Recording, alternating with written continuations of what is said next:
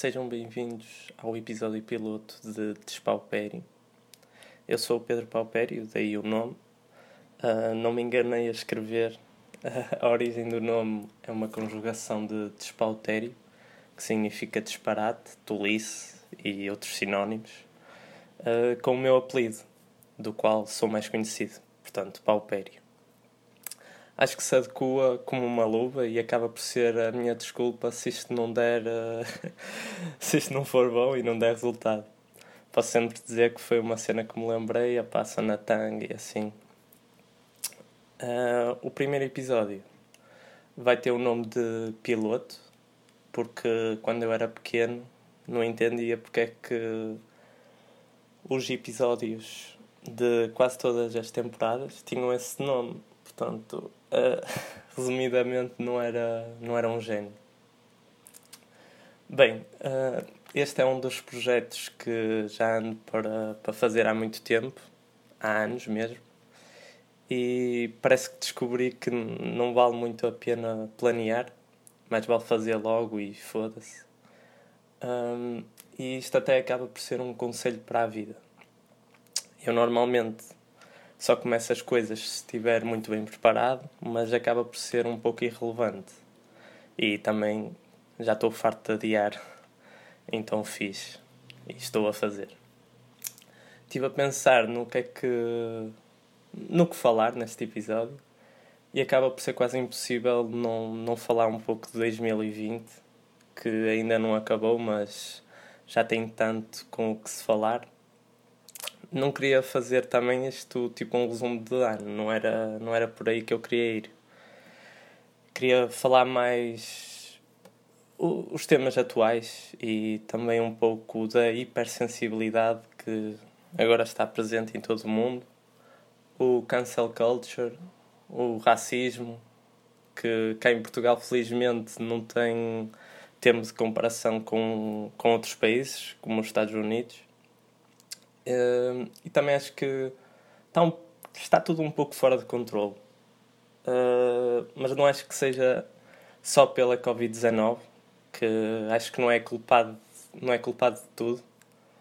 Uh, assim, eu também não quero que este podcast seja só eu a dar as minhas opiniões sobre assuntos. Quero que, que também deem sugestões façam perguntas e comentem uh, o que gostavam que isto se tornasse. Eu até criei um Instagram uh, do podcast para vocês fazerem perguntas lá ou uh, comentarem sobre, sobre o episódio. a minha ideia inicial ia ser contar algumas histórias que me aconteceram na minha vida que mesmo que eu não queira, acontece sempre alguma coisa assim de engraçado, ou pelo menos na altura é engraçado. ou melhor, agora é engraçado, na altura nem por isso. Um, também vou fazer recomendações e dar a conhecer um pouco de mim. Inicialmente eu até pensei em fazer vídeos para o YouTube com animações, tipo ilustrar essas histórias.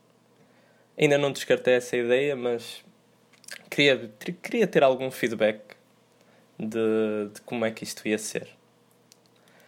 Como isto é um episódio de, de teste e ainda tenho que trabalhar na estrutura e na duração, vou contar já uma história um pouco nojenta, mas épica e muito engraçada. Para o pessoal mais sensível, se calhar uh, não ouço esta parte, mas opá, para isso também acho que acaba por uh, mais vale não ouvir o meu podcast. Portanto, no dia de São João, estava a ir uh, para o Porto com dois dos meus melhores amigos. Tínhamos que ir de transportes públicos. Não foi este de São João, obviamente. O Covid não era, não era a preocupação na altura. A maior preocupação era mesmo eu estar mal da barriga e precisar de libertar tudo urgentemente. Eles perguntaram-me se, se estava bem, se conseguia aguentar até ao Porto. Eu respondi que ia tentar, mas tivemos antes disso a procurar sítios para ver se eu conseguia libertar-me, né? melhor dizendo, cagar mesmo, precisava mesmo de cagar. Então tivemos à procura, mas só tinha prédios bem iluminados e também não era, não era uma cena que eu queria aparecer no YouTube ou em grupos de WhatsApp a cagar no meio de prédios. Nem, nem era um sítio ideal, não é? Claro que o ideal era na nossa casa, relaxados na nossa casa de banho. Mesmo em casas de banho públicas já é o que é. Já é uma porcaria fazer, quanto mais ali no meio. Então fomos para o metro e é pá, de repente eu começo a mudar de cor. Não como, como o Michael Jackson, porque até eu não sou assim tão moreno. Uh, e descobri que, opá, que ia ser impossível. Por isso eu, eu disse mesmo: olha, vamos ter que sair. Eles ficaram um pouco na merda, mas pá, mais merda do que eu estava, de certeza que era impossível. Então nós saímos em Naubitória, que é a estação, e procurámos uma maneira minimamente digna de eu fazer. Epá, não existia. Mas eu tinha que cagar naquele momento. Não havia alternativa. Eles perguntaram se queria que eles ficassem lá a tapar, mas não ia, não ia, não ia pedir uma cena dessas. Obviamente. Pá, a única coisa que eu pedi era para eles me arranjarem papel, para eu me conseguir limpar enquanto eles foram nessa missão quase impossível, porque àquela hora não está muita gente, naquela estação principalmente.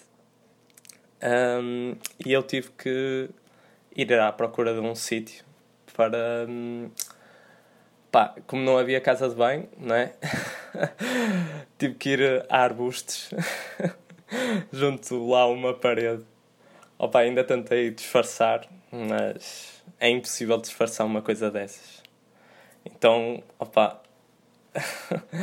então fiz o que tinha a fazer, uh, a perder ali a dignidade enquanto me sentia melhor, mas ali sempre a perder a dignidade.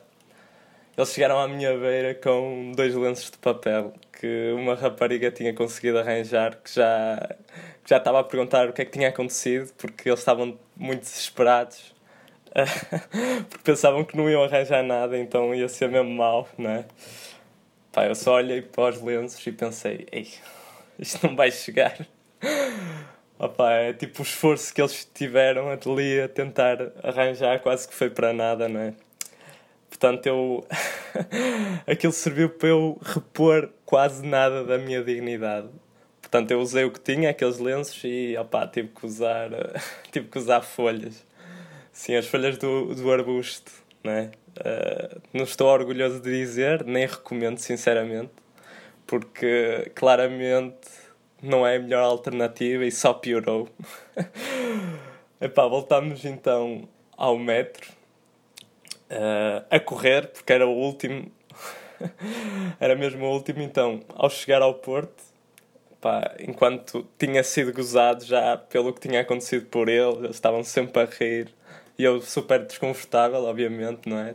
Cheio de comissões por causa das folhas. E, opá, estávamos a ver como é que conseguíamos, a ver se conseguíamos arranjar alguma cena para eu me sentir melhor, não é? Uh, para ver se eu me limpava melhor e assim, mas estava tudo fechado ali àquela hora, não havia nada aberto mesmo.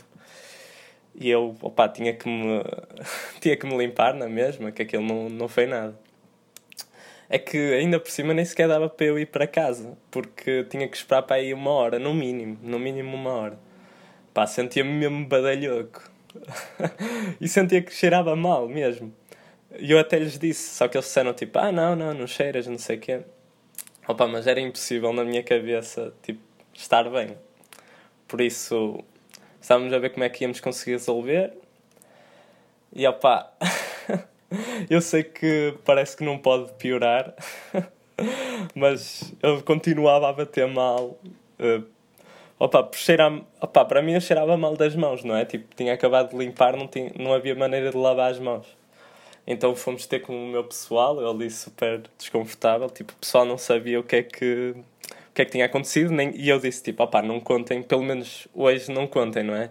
Tipo, essa cena. E é tipo, mal chegamos, chegam a, um, um gajo um amigo nosso, à minha beira, já todo bêbado mesmo, com vodka laranja na mão. Ele assim, eh, não sei o que queres? E eu logo, quero, quero. Mas não, nem sequer foi para beber. Ele mal me deu, eu pus as mãos lá dentro da vodka laranja, que era para ver se passava algum do cheiro, percebem? Tipo. Só de me lembrar, tipo, ridículo mesmo. e, é, e tipo, o melhor de tudo foi que ninguém reparou nesse comportamento estranho. Eu andei a noite toda com um copo de vodka sem beber nada, porque senão piorava ainda a minha situação. Foi mesmo só com a mão na vodka para cheirar, pelo menos cheirava a vodka, pronto. Uh, e ninguém notou em nada. Quase que posso dizer que no final nem, opá, nem correu tudo mal, né? Mas epá, só espero mesmo que ninguém tenha visto as câmaras lá na estação de Nova Vitória. E epá, até é impossível uh, passar em Nova Vitória e não me lembrar desta história. Aliás, sempre que alguém passa lá e sabe desta história, tira uma foto e manda-me.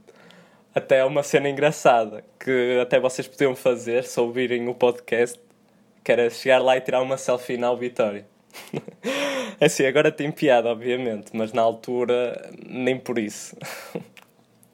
é assim, pronto, esta história foi assim que eu me lembrei de contar. Pá, nojenta, mas pronto, épica ao mesmo tempo que acho que não acontece assim a tanta gente e eu tive sorte por ter lá pessoal que me ajudasse, esses dois amigos.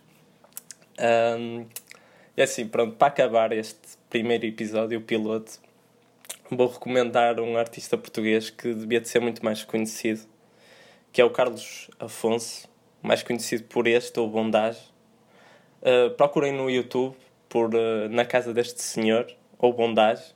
Epá, se procurarem Bondage, não procurem no Google, porque vai ser resultados completamente di diferentes. Uh, o canal de YouTube chama-se Cut, que assim é mais fácil para vocês encontrarem. Uh, vou então despedir-me com a música Good Life do Kanye West. Uh, não percam o próximo episódio, porque eu também não. Devido aos direitos de autor, eu tive que retirar a música final de cada episódio. Por isso, se quiseres ouvir a música que sugeri, basta procurar Despaupério Playlist no Spotify. Obrigado.